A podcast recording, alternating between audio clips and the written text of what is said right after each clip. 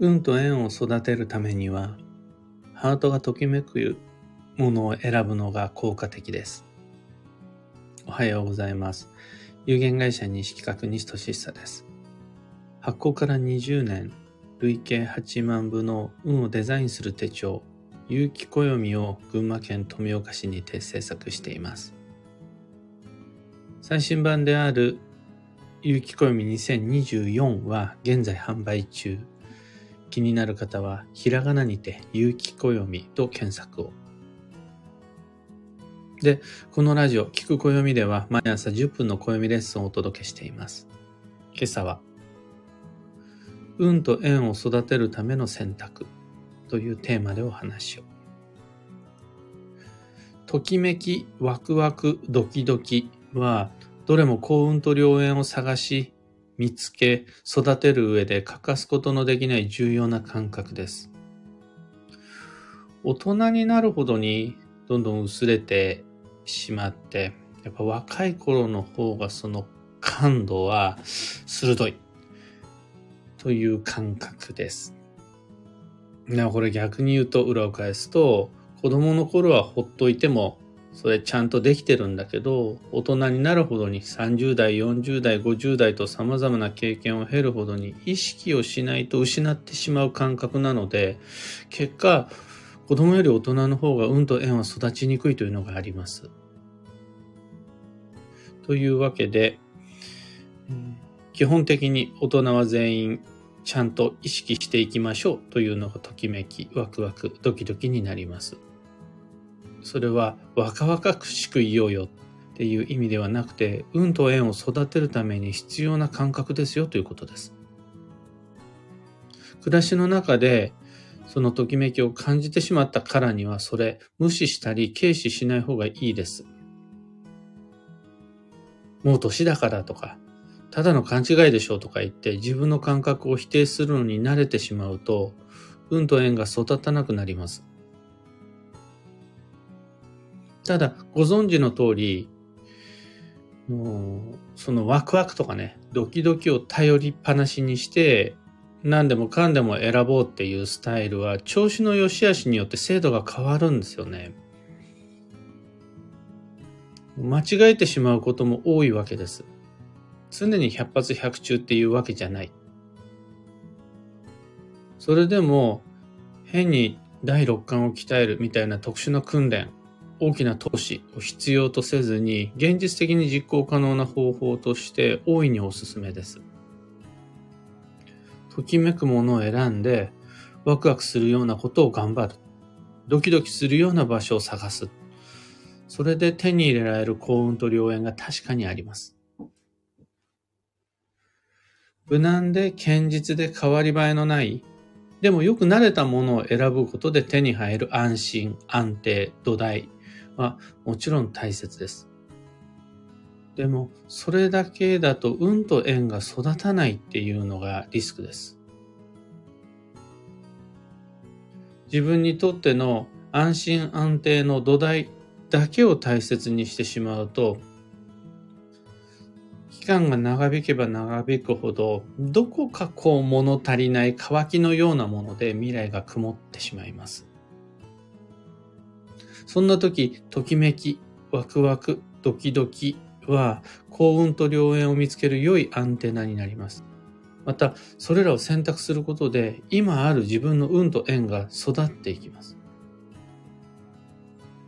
あと唯一注意すべきは調子の浮き沈みだけです。停滞時にはあまりときめきとかドキドキとか当てにしない方がいいです。精度が低くて勘違いが起こるからです。例えば、病気や怪我で気力体力が落ちてる時は、いつもの定番の当たり前のちょっとつまらないかもしれないけれども安心の何かを選んだ方が絶対運は整いやすいです。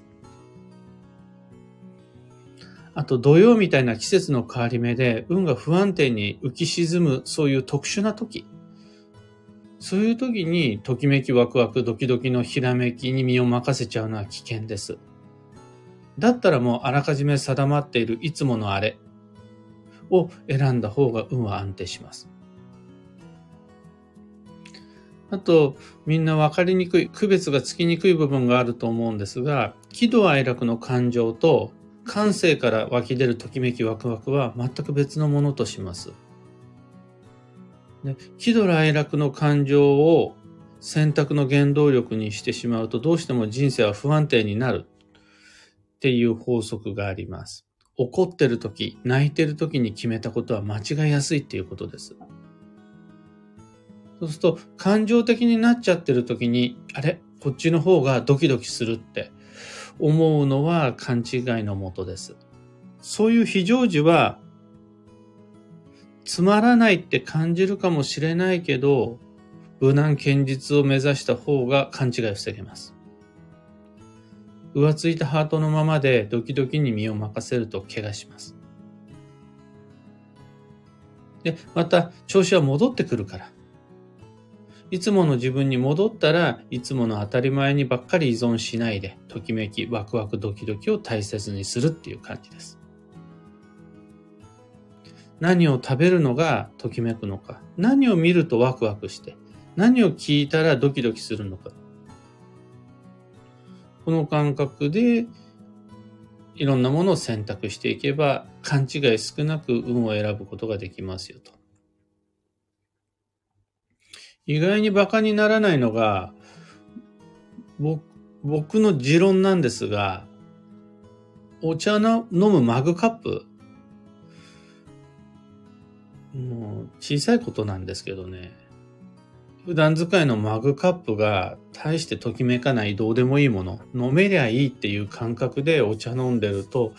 やっぱり運は鈍っちゃうなって思います。別にお箸でもいいです。今使ってるお箸は自分をときめかせてくれますか？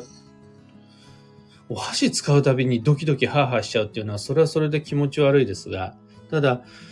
なんでしょうね。食事がテンション上がるような食器だったり、日々使っているマグカップが自分にとってのお気に入りだったりするのは、結構人生作用すると思うんですよね。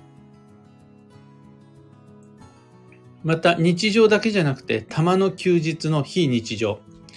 予定しているお出かけに定期的にワクワクが、ドキドキが組み込まれているのかどうか。っていうか、そもそも最近ドキドキするようなことをした経験って思い出せますか？思い出せないんだったら、ちょっと運と縁は育ちにくい状態にあるって考えられます。すっかり落ち着いてしまった、そういう大人になってしまったという感覚をお持ちの方、若い頃のようにアイドルにドキドキしなくなった。お買い物もそんなに頻繁にしなくなった。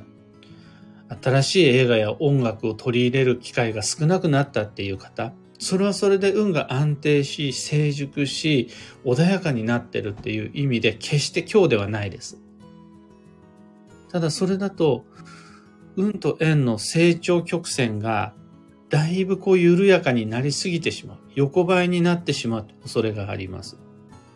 そういう方は毎日じゃなくていいから。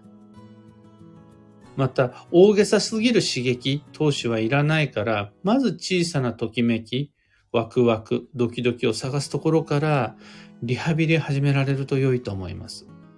例えば、お気に入りのマグカップを手に入れるところからでもいいし、例えば、次の次のお休みにドキドキするような場所へ出かけるんでもいいです。もしくは、1年に1回、1年に2回は、ワクワクする人と会う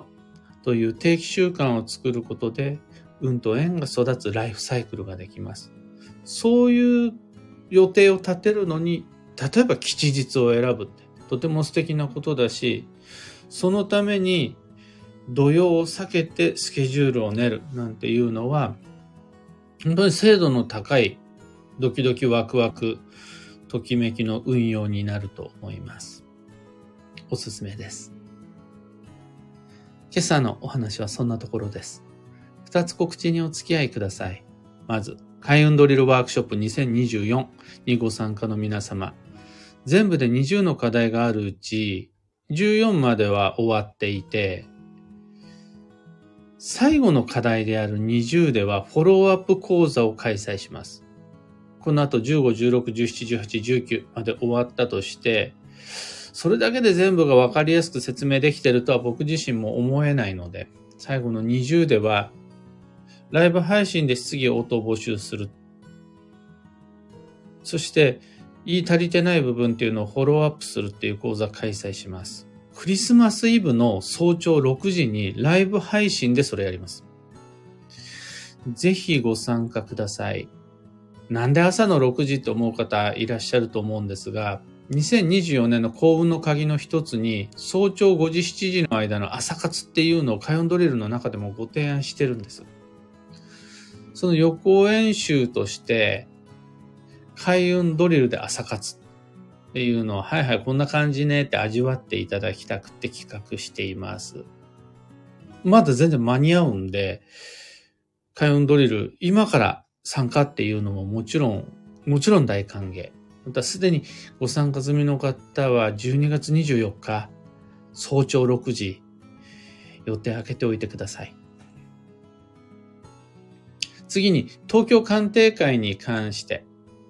カレンダーの上での年内最後が12月27日。こちら、えー、午後はもう全部ご予約が埋まってしまって、残りが午前の2枠、9時半と10時半の2枠だけが今空いてます。また新春最初の鑑定会は1月17日です。開運ドリルも東京鑑定会も詳細と申し込みはこの配信の放送内容欄にリンク貼り付けておきます。さて、今日という一日は2023年12月4日月曜日。助走の11月も残り3日間となりました。今日を入れて3日間です。ここまで来たら、あまりジタバタ頑張りすぎちゃうよりは、よく寝て、あったかくして、体調優先、体調整えることを優先にして繁忙の12月に備えましょう。今日の幸運のレシピがピスタチオ、ナッツ類が基地です。で、割と忘れがちなのが銀杏です。銀杏もナッツ類に入れて良いです。ピスタチオもいいですが、同じように殻を割って食べる銀杏おすすめです。最後に今日のキーワードが個性、違いを大切にする。その心は。意見の違いは悪運じゃないです。価値観が違う、立場が違う、意見が違って対立する。これは悪運じゃないです。異なる意見の相手を否定して自分のみを正解だと頑張って限定しちゃうのが今日です。性別、年齢、立場ごとに異なる考え方を無理やり一つの方にはめようとしないで過ごしましょうというのが今日のキーワード、個性、違いを大切にするとなります。以上、迷った時の目安としてご参考まで。迷ってない時はもう暦は一回閉じちゃって自分自身のドキドキワクワクときめきに身を任せた方がいいですが、さあ、どっちにしようかな、どうしようかなって迷った時には、暦を開いていただけるとヒントを見つけられるはずです。ところで、聞く暦ではツイッターにてご意見、ご質問常に募集中です。知りたい占いの知識や今回の配信へのご感想など、ハッシュタグ、聞く暦をつけてのツイートお待ちしています。それでは今日もできることをできるだけ西企画西俊久でした。いってらっしゃい。ひでみんさん、おはようございます。小川ともみさん、おはようございます。たかさん、おはようございます。エヌシャンティさん、おはようございます。ゆうさん、おはようございます。きみこさん、おはようございます。今日のみんなの空模様は曇りなし。みんなみんな晴れマークですね。群馬県富岡市も相変わらず晴れています。昨日あたりは風も少なくて、まあ、上着は必要なものの、長袖があれば外でも過ごす、外でお弁当食べられるぐらいの良い陽気でした。小春日和が続いています。